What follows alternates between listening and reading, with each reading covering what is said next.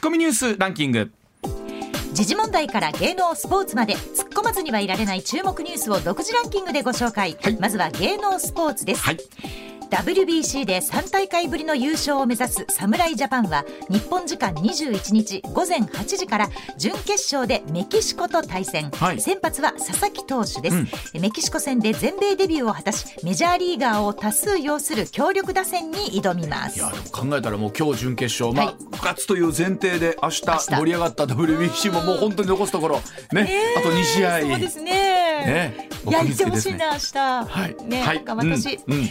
えー続いて選抜大会ですが、うん。3日目が20日行われまして、はい。第3試合では史上初となる2度目の春連覇を狙う大阪桐蔭がはい。3対1で敦賀気比に勝利、はい。ドラフト候補前田悠吾投手が134球を投げ、ね。うん。甲子園自身初完投、はい。えー14奪三振とエースの意地を見せました。まあ、本当にあの最近高校野球も複数のピッチャーはいで継投するのが多くなってきているというない状況も多いんですけど、うんあと思いますけどあの選手もちょっと見たかったりするんじゃないかな。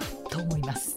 みたいで気にはなりますよね。気にはなるよね今日のね手今日の元にはいはいはいえー歌手のキャリーパミュパミュさんがはい21日未明、俳優の葉山翔野さんと結婚したと公式サイトなどで発表しました。はい二人は公式ツイッターでお互いを支え合いながらより一層お仕事にも力を入れてまいりますと連名で綴り、うんツーショット写真を複数アップしました。ああのキャリーパミュパミュさん、はい。うん、あの出てくるたびにドキドキしますよね。ね、この名前はアナウンサー泣かせなんですよね。でも写真見ましたけどすごい可愛らしいね。あのねなんかここのために撮りましたかってもうなんか週刊なんか表雑誌の表紙ですかっていうぐらい。本当そうですよえー、綺。麗な表紙でいらっしゃいますけれどもそうか、ねでもキャリーちゃんももうあれなんですね。まあ年齢言うのもなんですけれども、はい。もう30そうなんです。だからまあ年下ですよね。ちょっとね、ご主人があのイね。メージないですよね。いやもう変わらないから変わら全ないも然ん。な。可愛いままでね。だそうでございます。はい、ではニュースランキング。はい、参りましょう。まずはまずは第5位です NPO 法人難病患者支援の会による臓器移植の無許可斡旋事件で東京地検は20日臓器移植法違反で理事の菊池博道容疑者と法人としての難病患者支援の会を起訴しました。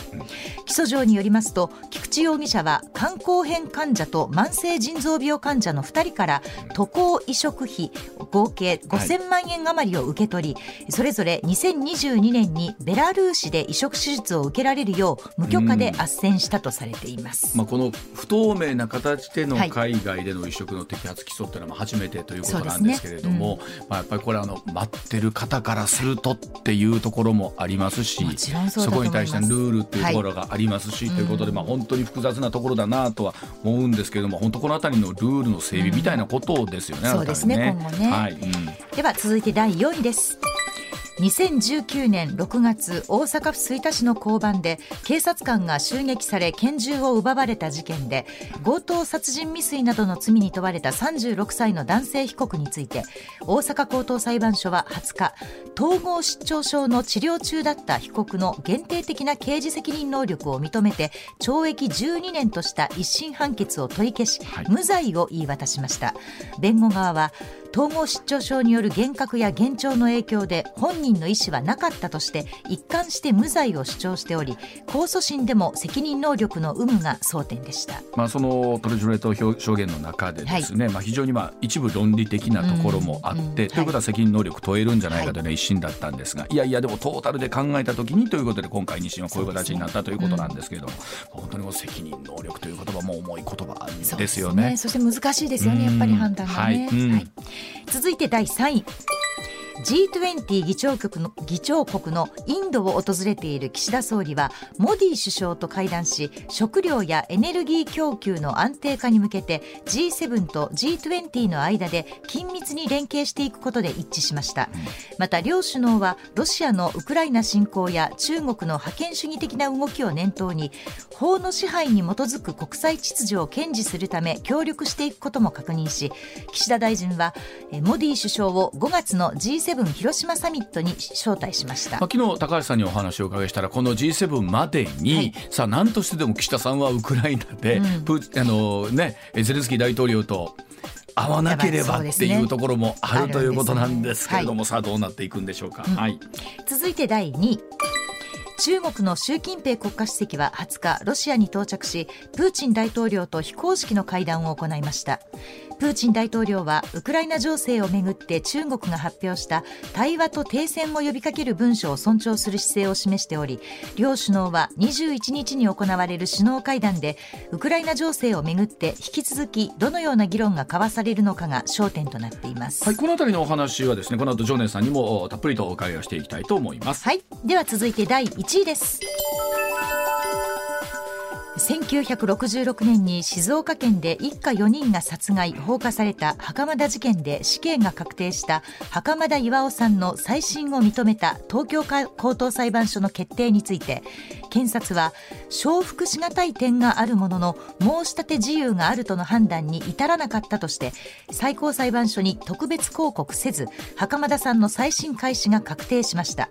弁護団は一刻も早く袴田さんに無罪判決を聞かせたいとして今後裁判所に対し迅速に裁判を進めるよう働きかけていく考えです、まあ、この当時振り返った時に検察側にこの証拠の捏造があったんじゃないかというところも含めて踏み込まれていると、検察としてはこれもうね、苦渋の決断ということになってくるんでしょうけども、はい。総合的にとも今コメントあった通りですし、まあ、このまま再審ということになると、えーまあ、無罪の公算が非常に高いということですけどうですね。まあ本当でもこの、ね、当時のお話ってこうその証拠も含めてですし、考えてみるとこういうことっていうのはあるんだろうなということと、ねあとまあ本当にねこの後特別広告になるとまたさらにはい事態が長引くということですから。はいはい、ではコマーシャルの後お常連さんにお話をいろいろと伺ってまいります。さあ時刻6時36分になりました。ここからは常年司さんでございます。常年さんおはようございます。はおはようございます。い、どうぞよろしくおい願いいたします。え、常年さんはこの後8時からの、えー、WBC はやっぱりご覧になるんですか？なるんですよや、もちろんですよ。そうですよがっつり見ようと思ってますよ。はい、わ、かりました。いではまずはこちらからでございます。えーウクライナ政府プーチン大統領のマリウポリ訪問を批判いたしましたさあロシアのプーチン大統領一方的に併合した南部クリミアや東部ドネツク州の要衝相次いで訪問いたしました。これに対してウクライナ政府は反発をしています。軍事侵攻以降ロシア側が侵略した地域をプーチン大統領訪れたことが明らかにされたのは初めてということでプーチン大統領が自ら車を運転して市内を視察。助手席に座る副首相らから説明を受ける様子がありました。これに対してウクライナの大統領府顧問犯罪者は必ず犯行現場に戻るということだと指摘しました。てプーチン大統領に国際刑事裁え国際刑事裁判所から戦争犯罪の疑いで逮捕状が出たことを念頭に批判しました。というところなんですがさああまずはジョネさん現状ですけれども、えーはい。ウクライナ情勢どういうふうになってると我々理解すればいいでしょうか？そうですね、ちょっとね、このニュース、一部間違いがあったんで訂正しておくとね、何でしょあの、プーチン大統領じゃなくて、プーチン容疑者って言わなきゃダメですよ。う、もう今となってみると、うんね。まあ、国そうですね。国際刑事裁判所から、はいはい。えーまあ、逮捕状出てる。そうです。えうん。逮捕状出てますからね。うん。で、あの、もしね、プーチン容疑者が、うん。あの、まあ、拘束されるパターンがあるとしたら、3つあると言われていて、はい、はい。そのうちの1つが実現しそうになったんですが、ちょっと残念ながらチャンスを逃したというニュースだと僕は捉えてるんですね。はい、と言いますと、うんでその一つは何かというと、えーウクライナとの国境に近づいてきた、もしくはウクライナの占領地、ねうん。ウクライナ側の、まあ、占領地を訪れたときに、ウクライナ軍の特殊部隊が吸収、ね、してね、はい。ガーッとね、はい。スワットみたいにガーッと行ってですね、うん。うん。で、プーチン捕まえちゃうっていう可能性はゼロじゃなかったんですよ。うん。ああなるほど。はい、うん、はい、で、その可能性をロシア側も十分認識していたので、夜中にこそこそとこそ泥のように訪訪問してですね、動画だけ撮って早々に切り上げたということなんですね。うんはい。で、真夜中の訪問にもかかわらず、マリウポリで待ってたやつが5人ぐらいいたらしいんですよ。一般市民と言われる人たちが。はいはいで、本当に一般市民だったらしいんですけど、はいうんどうもね、うん窃盗犯かなんかだ、みたいなんですよね。どうえいうどういうこと？どういうことですか？いや、要はだから、あの、あの、ロシア軍が来て街の中しっちゃかめっちゃかなってる時に、はいいろんな家入って泥棒してた人たち。うんあうんこういうのがなんかどうも待ち待ってたらしい。みんな人物特定されてるんですけど、あうんでこれなんでこういうことを私が言うかというとね、もともとあのドンバスでね、うんそのいわゆるその親ロシア派勢力って言ってやってた連中いるじゃないですか。はいはいこれあのプシリンってやつもともとマルチ商法のあほの胴元ですよ。あそうなんですかあと中古車泥棒とかそんなばっかなんですよ。基本的に犯罪者集めて親ロ勢力作るんです最初。うんほうほうほうほでプーチンさんは助けてくださいとかやるわけですよう。うんうん、であそうかっつって言って、まあ、要は自分の指人形ですよね。自分が言う通り動くね。はい。そいつらに僕たちロシア人で差別されてます助けてくださいってやらすんです。うんうん恐ろしくないですか？これいろんなところでこれやるんですよ。ジョージアでもやってるしね。はあ、これあの例えば今、はい。あのジョネさんがね、まあ、容疑者というふうな言い方しましたけれども、これ例えばその一方で、えープーチン大統領の側からするとそんなものは何の意味もないというスタンスなわけですよね。結局それぞれのもうまあ立ってる、そうですねはい。えーもう土俵というかスタンスが違う。んうんそううですね。と結局この逮捕状請求みたいなところにどれぐらいこう意味があるんだろうということを我々考えるんですけれども、だいくらその容疑者と言っても本人たちはそのつもりは全くないわけじゃないですか。すもんね。はいはいはいはい、あの一応その件についてはね早速日本のね、日本を代表するプーチンの射程であるですね、い。射程と言っていいのかな、うん。まあ、あの日本を代表する親ロ派と言い換えておきましょうか、日本を代表する親ロ派のですね、うん。鈴木宗男先生がね、うん。早速ねこんな逮捕状なんか出したって意味ないんだよっていうブログを書かれているんですが、はいあのそのね冒頭にねあのプーチンが指示したとは思えないとか言ってるんですけど、はいやいや証拠はありすぎるのであの、うん。訴追されたんですよと。うん。ででさらに言うと、これねあの、プーチン全然聞かないとか言ってる人いるんですけど、うん。ポイントはねあの、そこじゃなくてね、このはい。ICC 加盟国っていうのは、はい。い、あのいわゆるね、プーチンが当てにしているグローバルサウスほとんど入ってるんですよ。うん、あなるほど。はい。アフリカの半分ね、しかも南アフリカも入ってます。うん。はい。うんさらにね、ほぼすべての南米諸国、これブラジルも含むんですけど、入ってます。うんそしてなんと友好国のですね、セルビアからタジスタジキスタンまで、うん。ね、もうこういったものも入ってるんですよ。これ実はね、エストニアのね、えー、とタルツ大学の、えーはい。保坂三四郎先生が指摘されてるんですけど、うん。つまりですね、プーチン外交を制約する大きな効果を実は持ってるんですね。うんはい、プーチンは直接行けないんです。つまりでそれのところに入ええ。国した時点で逮捕されるということになるわけですよかね。そうですね、一応それらはの国は逮捕する義務を負っていて、もし逮捕しないと、ん。この ICC からなんかその、なんで条約守んねえんだってことではい、批判されてしまうとうん。いうことなんで、はい、その意味では行動が制限されるというふうなことですよね。うん、そうですね、でうん。プーチンはだから、これらの国に行く前に、俺を逮捕しないよねってことを確認していかなきゃいけないので。ね。これ一方でええ。これロシアの側はですね国際刑事裁判所のその主任警察官に対する捜査を始めたということなんですけども、こ のそれはロシア国内で勝手にやってくださいって話じゃないですか。捜査というのはこれどういうふうに捉えたらいいんでしょうかね。ロシア側からのその検察官に対する捜査というのは。あこれはですね、はあ。あのロシアのね、うん。あのまあ、いわゆる反射統制と言われるですね、うん。あの影響力工作をあのよく勉強する必要があると思うんですね。はあ。のロシアっていうのはね、こういうことをやると常にね、あの 反論的なものをやるんですけど、うん。その中の一つにね、総裁戦略と呼ばれるものがあるんですよ。総裁戦略。総裁あこれ総裁ね。うんあはい、あのお互いに殺すとか言ってね、はいはい。あの総裁ですけど、でこれはどういうことかというと、要はね、どっちもどっちと、うん。うん。うん。でお前が言うな、どっちもどっちだろうっていう言い返しをするんです。なるほど。であのそちらが逮捕状を出すんだったらこちらはその検察官に対してこちらもしっかりと捜査をしてっていうこと。あなるほど、はい。これでもでさらにね、うん。同時にね、ナラティブを拡散するんですよ。ううんんでね、今回の件だとね、例えばアメリカがベトナム戦争でやったこと ICC 騒いだのかってすぐ始まるでしょ。ああはいはい。これ全部ロシアのナラティブなんですね。非常にね、あのうまよく設計されていて、緻密なんですよ、ロシアの影響力って。これでもあの今回ねこういった一連の流れの中でなんですけど、結局もうそれぞれ例えば、国連にしてもそうだと思いますし、いろんなルールの取り決めみたいなもので国際的に何とかしようという国際秩序を作るわけじゃないですか、はでもはい。それぞれのもう立ち位置とかスタンスが違っちゃえば、この辺りのルールも合ってないようなものというかんですよねまあ実際今上泉さん、はい上泉さん、はいそれがうん総裁戦略です。あー結局あルールをないようにしていこうということなんですよね。それが彼らの影響力工作なんで、上泉さうんん、ハマってますよ。大丈夫ですか？あそうか国際秩序は一つしかないですから、ん武力による現状変更禁止。そうですよね。うん。これを破ったらアウトなんですよう。ん。で、それをそうでないように、まあ、理屈をつけるわけ、理由をつけるわけですね。どっち。もどっちじゃないかって。うん。いうことですよね。ね。はい。あので、これ、だから放送局さんこれ乗っちゃいけないんですよ。うんロシアがこれ反射通ってって見てて、うんで、MBS も多分ロシアの当局に監視されてて、ああ、こいつらまんまとハマったなって言って、うんそういうナラティブをバンバン拡散して、うんこういう出演者とかにこうバンバンそういうのをこうぶつけてくるんですよ。なるほど。非常に緻密に設計されてるので気をつけなきゃいけないです。まあ、はいとりあえずはなんて言うんでしょうねこのいろんなものを考えていくときに結局こうなっちゃうと、そのルールが合ってないようなものになってくると、結局力で現状変更した方が勝ちということになっちゃうわけですもんね。そうなんです。うんはい。奴らの狙いはそれで、うん。どっちもどっちだからもうしょうがないよねって感じで、うん。これでウクライナにも隙があったんだよみたいな話にしたいんですけど、うん。お前いい加減にしろって話。ですよ。そんな、そんなこと言い出したらさ、もう世界にしっちゃかめっちゃかになっちゃうしそのためにルールをなんて、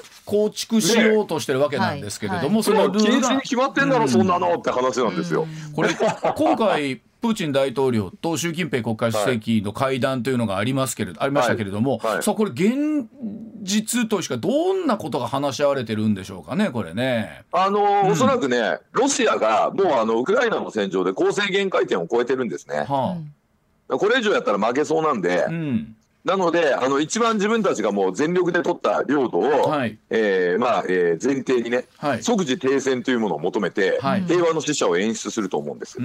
うん。もともと現状としてはい。えーでこれに関連するナラティブがまたね大量に拡散されるので、うん。これ放送局がこれ乗らないことを僕は祈りたいなと思いますね。これどうでしょう？でも習近平国家主席もですねかといってあまりそちらにぐっと肩寄せしすぎても今度は中国の国際社会での立場というのは難しくなるわけですよね。そうですね、うん。まあ、今回の習近平のロシア訪問というのは、うん。まあウクライナを非常に警戒して見てますし、はい。アメリカもですねあの大統領のあの、まあ、報道官あたりがですね、はい。即時の停戦はロシアに対して有利になるだけで、ね。こんなもんはい飲めるわけねえってことを何度も声明出してますよね。でも即時の停戦を求めないっていうと、なんか戦争したいんじゃないかみたいなふうにほら言えるじゃないですか。まあそんな風にもね取りようによっては。なるほど。うん。そうそうそう、だからロシアはアメリカが戦争をやめさせないんだっつってまた拡散するわけですよ。ううんん、なるほどね。でそれをどっかのテレビ番組とかでアメリカが軍産複合体が設けて戦争を拡大、ね、続けようとしてとか言うんですけどちょっと待てと。うん。これロシアが勝手に攻めてきた戦争をさ、すよね。ここで止めたら領土と、領土取られて終わりじゃんと。絶対ロシア有利じゃんと。なんでそういう話なの？おかしくないみたいなふうに突っ込まなきゃいけないんですけど、こういう意見がなかなかマスコミで出てこないのが危ないんです。うん。はい。まあ現状としてあのこのまんまの状況でといった場合には南部東部がこうね抑えられたままという形になるわけですからね。はいそあの、ゼレンスキー大統領言うようにそれは一番望むべくはクリミアまで含めてうんしっかりと奪還する、はいということになるんでしょうけれども、それが一わ番かりました。はい。はいではあ続いてこちらでございます。岸田内閣の支持率が上昇いたしました、FNN の3月の世論調査によりますと岸田内閣の支持率前回調査より5.3ポイント増えて45.9%と3ヶ月連続で上昇いたしました、はい。えー朝日新聞の調査でも前回調査より5ポイント増えて40%毎日新聞こちらも前回より7ポイント増えて33%と、まあ、あ毎日新聞は随分と下がってたんですけれども、えー支持率が3割超えたのお昨年の11月以来4ヶ月ぶりということなんですがさあジョネさんどうでしょう？ここに来て岸田内閣の評価が上がってるというふうにこれ見ていいんでしょうか？どうでしょう？そうですね、うん。まあ逆に言うと野党があんまり得点できてないってことじゃないですか。あそうでしょうね。そそれはもうずっと言われてますもんね。あのどうでしょうね、ねまあ、大きく何が現状変わったかというと、そんなに大きく世の中が変わったわけではないんでしょうけれども、ただ、どうでしょう、やっぱりこのあたり、春闘のす雰囲気みたいなのが出てるんですかね、世の中の。どうでしょうね、あうん。の大きな失点がないというのがまあ大きいのかもしれないし、大きなはいうん、あとさっきのあのまあちょっとロシア情勢絡みで言うと、はい、林大臣、まあまあ頑張ったんですよ。うん、はい、ええ。あの国連の、ね、演説で、はい。そのロシアを即座に撤退しろって冒頭言いましたよね、うん、うん、中国は口が裂けてもこんなこと言えないんですよ。はい、ううんん。やっぱりアジアのリーダー、日本じゃんって感じですよね。んなるほど。まあ、うん。そういったところがじわじわと、あの、評価されまあ、あの評価されてきた。うん。あのそれから今回ね、はい。物価対策ということで、はい。まあ予備費からあの2兆円をそう支出するということなんですけれども、このあたりのこのお金の使い道のジョネさんこれどういうふうな使い道になりたいんでしょうか？これ、地方交付税に上乗せして出すんでしょ、はい。確か。うん。もう間違いなく統一地方選挙目当てのまとめじゃないですか。やっぱりそこですよねやっぱりどうしてもこのタイミングでお金が出てくるとそういうふうな見方になりますか。はいなりますね。いや、これね、一個気をつけなきゃいけないのが、うん。まあ、これ多分高橋先生の方が詳しいと思うんですけど、はいはい。まあ、いわゆる財務省リフレというやつなんですよ、これ。ほう。うん財務省リフレって何,、えーはい何かというとね、うん。まずは大盤振る舞いするんです。はいね、最初大盤振る舞いしてみんな喜ぶでしょ、うん。はい。でその後大増税なんですよ。あのでみんなが不満に思うでしょ、はい。不満に思うでしょ？そうするとまた大盤振る舞いす。るん。です。で、やった後喜ぶでしょ？でその後はしっかりと増税で回収してくるという。その繰り返し？うんそうです、その繰り返しです。でもあの増税無限ループです。これでもはい選挙前ってなんか独特の感じがあるんですよね、今回、まあ、例えば生活非常に厳しい方に対して給付金をっていう話があって、うん。そのこと自体は、あのじゃあ悪いことなのかどうなのかっていうと悪いことじゃないですよ。悪いことじゃいですよないじゃないですか。もちろんいいことですよ。でもええ本当の目的はじゃあどこにあるんだのかとなっみたいになるてくると、うんやっぱりこう本当の目的簡単じゃないですか。はい。増税ですよ、増税ですよねまあばらまきっていう見方にもなりますしこれ。そうです。こんなに撒いちゃったんで、財源が足りませんって始まるんですよ、終わったら。まあねね。騙されるなよみんな。でだから選挙前の動きっていうのはどうしてもまあそこと何にしても直結して見られるところって出ますからね,、いずれにしてもね。うん、まあそうですまあ増税それ自体がね、まあ善悪ね、はい、まあそのあるかというそれまあ状況によりなんですよ。増税してもいい時っても当然あるからね。もちろんそうですね。ええでも今急ぎすぎていいっていうことはないと思うんです。ね、今むしろ慎重に増税はもしするならした方がいい時期なのに、ねはい、なんかちょっと将来の増税を感じさせるばらまきなんで、うん、えー、警戒しとくに越したことないかなと。どうでしょう、でも多くの方がジョネさんそのあたりのお話含めてね、うん、でもこの後にそれは控えてるんだろうなと、はい、頭の片隅の奥ぐらいで薄く思っていながら、まあ表立っては出てないので、とりあえずそっとしてるみたいな感じですよね。うん、であとねもう一個ね上さんさっき言ってた、その景気がいいからね支持率上がったんじゃないかってこれも結構ポイントで、実は景気がいいとですね、増税しなくても税収は増えてしまう。んですよ。なるほど、はい、うんであの取引が盛んになって物がたくさん売れて皆さんの収入が増えれば、当然所得税とか消費税とかね、ね。その法人税とかさまざまなものが増収しますから、増収してるのになんで増税必要なんだっていうことでね、国民が怒るかもしれませんよね。あのまあでもそれ東條さんこの春闘はね、各、え社ともにまあほぼ満額回答というのが多いですし、まああの大手だけじゃなくて、中小の中でもその動きが出てきてるんですけれども、さあ実際際これ物価の上昇と給料の上昇がどれぐらい追いついてるのかっていうところのなんですけど、常念さんどうでしょう？この辺りこの春闘の各社の動きから見る今年の経済みたいなところでいうと、うん、我々の生活は変わってくるんでしょうか？うん、この点についてはですね、うん、ちょっと経済評論家を離れてですね、はいえー、経営者目線で言わせていただくとですね、はいはい、あの物価の上昇に追いつかないような賃金上昇しかできないような会社は、やめた方がいいんじゃないかなと。でみんながそういう会社辞めちゃって、うん、でそういうぼやぼやした経営者はもう退場してもらって、うん、ちゃんと給料払える経営者に経営していただくようにした方がいいかなって僕は思ってるんですね。これまああの経済というか資本主義の理屈から言うと、やっぱりそうなっていくわけですよね。うん、本来その残るべきところが残って、はい、そうでない会社は淘汰されるんだけれども、うん、そうです、うん、あのこの間地方にね某あの四国の方に公園に行った時に、はい、あのそこでもう全く同じこと今上水さんおっしゃること全く同じこと聞かれてね、はいはい、その春闘で大手大企業はいいけどね、はい、地方の中小企業はどうですかって言われたんで、んいやそんな会社辞めたらいいんじゃないですかって僕たちは回答したんですよ。いやぼやぼやしてるやつなんかさ付き合う必要ないから上げてくれる中小企業もいっぱいあるし、中小企業でここで上げるって人はね多分大企業時代に上げてる人いると思うんですよ。逆に上げられるんであの、社長のね紫さんズで、私の知ってるできる経営者みんな上げてますよ。でアルバイトも取るのをやめて正社員しか取ってないって会社も結構ありますよ。まあ結局そういうとこ行かれたらどうですかって思いますよね。はい、本来だからそこで本来そういう形でこう人の動きがあって、はいね、経済の流れがあってっていうところなんですけれども、どうしてもこう、はい、潰れるっていうこと会社がこう畳まなきゃいけないということに対して、こうネガティブな要素っていうのはどうしても出てくるがありますもんね。えー、あそうですね、まあ、あのデフレでねあの逆風が吹いてる時でこの逆風をとにかく止めてくれっていうことを僕は言ってましたけど、うん今インフレで追い風に変わってきてるのにね、うん、それでねまだ政府に甘えて補助金が欲しいとかね、うん、あのまあ、金融緩和永久に続けろみたいなのはさすがにちょっとそれはみんなのためにならないのでやめてねって僕は難しいですよね。あの補助金なりなんなりでこうちょっと延命できたことによって伸びていく。もうなんとか息吹かすところもあれば、はい、うん。はい、それがなかったそろそろだって、うん、ねコロナも終わったしそうですね、ね、マスクももうしなくていいって時期になったんだから、もう自分で頑張んなきゃダメでしょ、そこね、リスク、ね、ここからあとはそういうあのねフェーズという局面に入ってくるんだろうなと思いますけれども、はい、うちのジムはもうマスクしなくていいんですよ。そのあたりは緩和してきてるところ多いですもんね。はい、わ、かりました。では、えー、お知らせの後もお話伺ってまいります。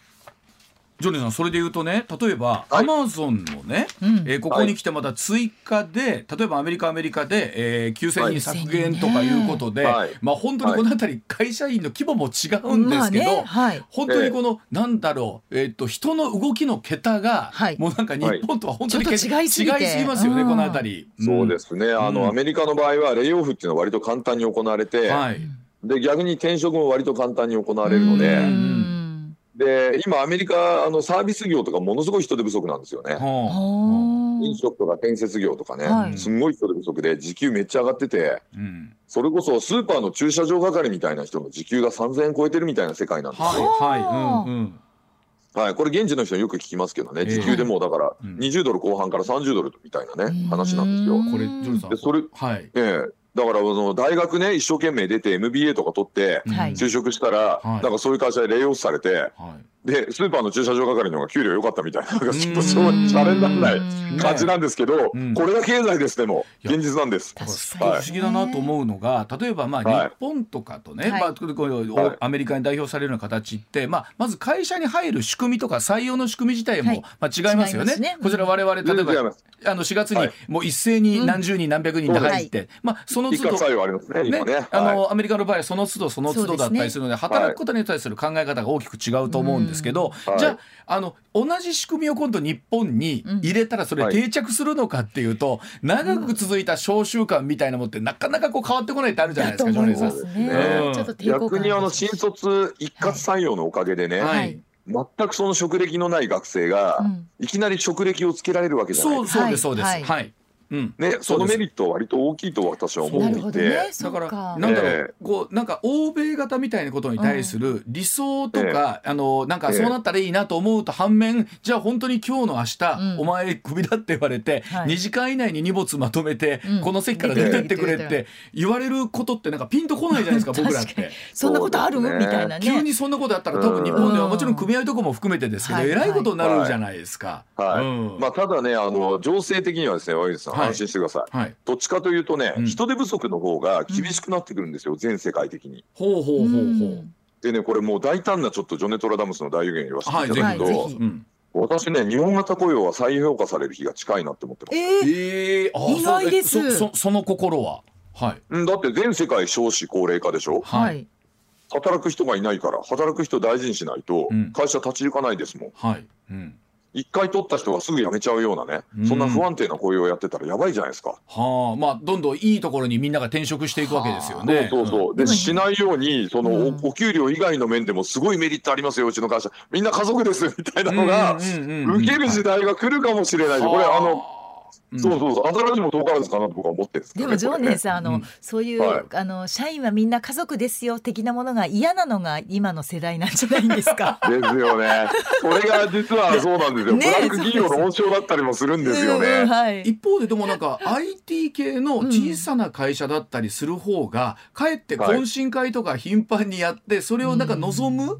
世代もというのを聞いたりもするんだけど。まあでもそれはね、うん、IT 系の社長がですね、やっちゃして SNS にこうあのパーリー動画とかパーリー写真載せまくってそれ見て俺もここ行きてえなぐらいのあれじゃないですか、ね、俺の知り合いでもそんなんばっかやってるやつが、これなんこいつこんな生きてんだよとか思うやついっぱいいますよ、うん、これそれで言うとさっきあったね、例えばこの9000人なり、えーと、アマゾンでこう、まあ、急にクビだと言われてこう、はい、解雇されるわけじゃないですか。この人たちね、はい、さん、一般的にですけどもう次の職っていうのはすぐあるのか、それともやっぱり何ヶ月間かはこうやっぱり多くの人が職探しをするのかって。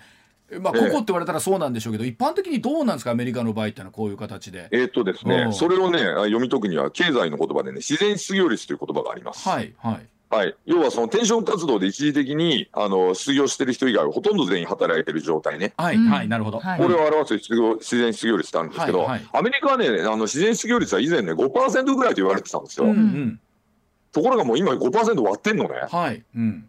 だからもうあのなんていうんですか、クビになった次の日にも仕事あるみたいな人が結構多くて、なるほど失業率が全然上がらないんですよ、アメリカ。歴史40年ぶりのとか50年ぶりとかのもう最低失業率になってるんで今今3%ちょっとで、まあ、ほぼこれはアメリカでいうと完全雇用に近い状況だっていうのを聞いたことがある。あるんですほぼほぼ、あのそうですね、ほぼほぼだからそういう意味で言うと、はい、あの転職活動して一時的に離職してる人以外は、はい、働きたい人は全員働けていると。なるほど。はい。では、ちょっと、市場の、はい、じゃあ、市場情報の後にそのあたりもうちょっとだけ詳しくお伺いしていきます。はいまあ、それで言うとおっしゃるようにあの今日はやめてね、はい、明日仕事が仮にある状況だったとしたら、はい、そのまあ解雇は怖くないという言い方は変ですけれども、はい、ありますよね、うん、そうなんです。だから、あのまあ、法制度よりも経済状況の方が大事でっていう話なんですよ。はいはい。うん、ね、経済状況が要はその求人が盛んな時だったら、もうダメな会社がなんかもうどんどんやめて、いいとこみん。な転職しちゃえばいいっていうね、そそれが経済の効率化につながるって話なんですが問題ね実はもう一個ありまして。はいアメリカの場合はですね、その働きたい人はもうほとんど全員働けてるんですが、はい、働きたくない人が多いんですアメリカ。どういうことですか？働きたくない人が多いっていうのは。これはもう一個の指標で、はい、労働参加率っていうのがありまして、はあ生産年齢人口の中でどれぐらいの方が労働に参加しているか、要は働く意欲を持ってるかってやつなんですよ。はいはい、でこれで見るとねアメリカってね労働参加率がねあの、まあ、リーマンショックの後極端に落ちたんですけど、落ちたのが回復せず、でコロナショックでさらにそれがなんかもうちょっと落ちちゃって、でコロナショックで落ちた分がやっと回復したぐらいなのが今なんですよ。えそれ働きたくないっていうのはもう感覚としては日本の働きたくないと同じですか、はい、気持ちとしてみれば。あのねちょっと違ってね、はあ、あのコロナの時に、うん、あの失業手当がすっごい出たでしょ？はあはあはあはあ。でよく冗談で働いてるよりも失業手当もらってた方がよかったじゃんみたいな。はいはいあそっちです言われてましたよね。覚えてますあれ。なんかありましたね。えー、はい。うん。ええー、であれで働いてた割とシニアな人が。うんもう結構貯金もたまったし、失業手当でだいぶね、もう最後ブーストしたし、退職金代わりもらったし、もうなんか戻んなくてよくね？みたいな感じで。まあ、その人はでもその人で生活はできてるってことなんですか？そういうことです。まあ、割とシニアで現業にいたような人たちが、もう産経職場としてきついしさ、うん、もういいやって戻んなくて、で、なおかつね、うん、なおかつコロナで不法移民が入ってこなくなっちゃったんで、アメリカは。はあそういう不法移民が結構そういうのを支えてたんですよね。なるほど、なるほど。うん。えー、まあ移民プラス不法移民ですけど、うんうんうん、で不法移民はこれもうダメですよ。あの入管法違反ですから、犯罪ですからね。はい、これはダメなんですけど、その公式な方の移民もコロナで一回入ってこなくなっちゃって、はい。でアメリカのその電流にいた人ももう引退だっつって戻ってこなくなっちゃって、今そこがもうがら空きになってすごい時給高騰してるんですよ。だからスーパーの駐車場係の時給があって話になっちゃうわけです。そういうことなんです。まあこれでも実際にそうあの昨年とかもありましたけど日本なんかの場合ね、はい、手に職持ってる職人さんとかっていうのは、はい、えーと、それこそアメリカで寿司職人になる方が、はい、日本で下働きでこうね修行してるよりよっぽどいいよっつって向こうでアメリカンドリームなるジャパニーズドリームをこうね、えー、実現した人も多いわけですよね。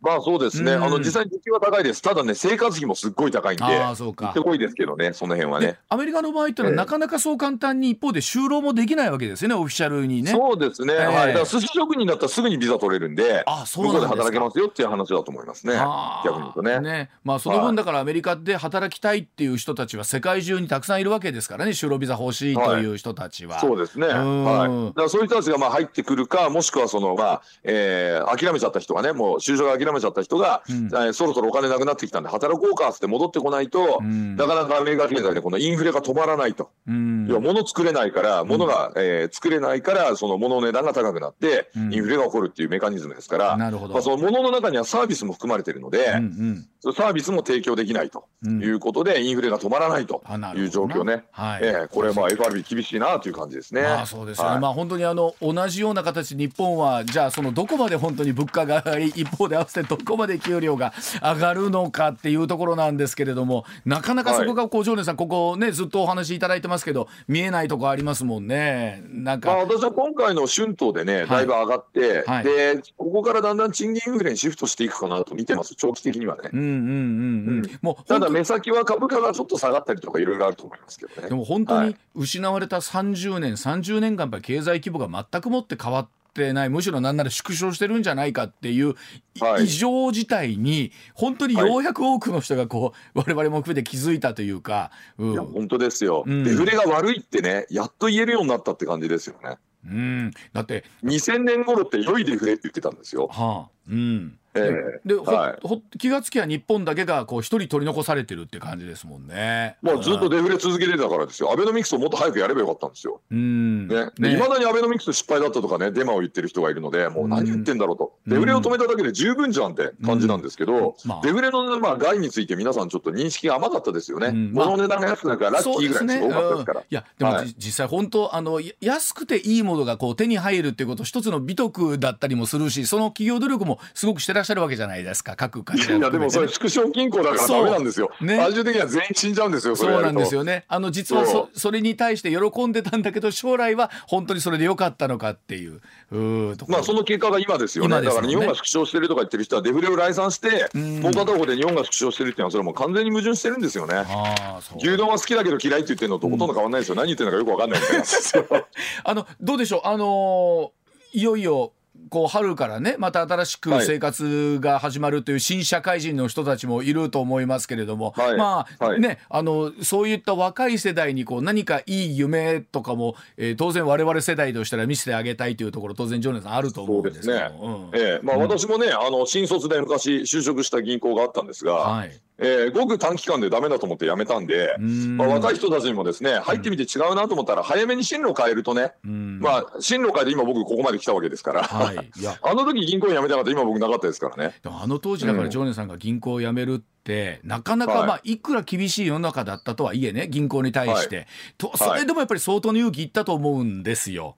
そうですよね、私が辞めたのは93年ですけど、はい、その5年後にあの銀行が潰れるなんて誰も思ってなかったです。もんね。いやで、一方で今あのあ、ある程度大手と言われる企業に入っても、やっぱり1年もた、はい、経たず辞めちゃう新卒の人たちも多いわけですもんね、そのあたりも。多いみたいですね。はいまあ、その分もしかしたら今の世代の皆さんの方がそのあたりドライというかよく状況を見てるっていうケースはなんかあるのかなと思ったりするんですけれども、まあ、今会社を辞めて転職することが割とポジティブに捉えられてて、うん、ね、あの転職経験ある人っていうのはすごいなんか仕事できる人みたいなイメージになってきたじゃないですか。はいはいはい。昔はもう会社途中で辞めるやつはもう社会で通用しなかったやつみたいなレッテル貼られてイメージ大変だったんですよ。うん、ね、うん、それとの戦いがね、もうずっとあってね。うん、はい。まあ、まあ今はそれが変わったのが良かったかなと思いますけどね。ねはい、まあそれでいうと本当に今度はあの我々世代というかこの管理職だったり経営者の、えー、サイドになった人間が そのあたりの感覚どう追いついていくかだったり、理解するかみたいなところになるんでしょうね。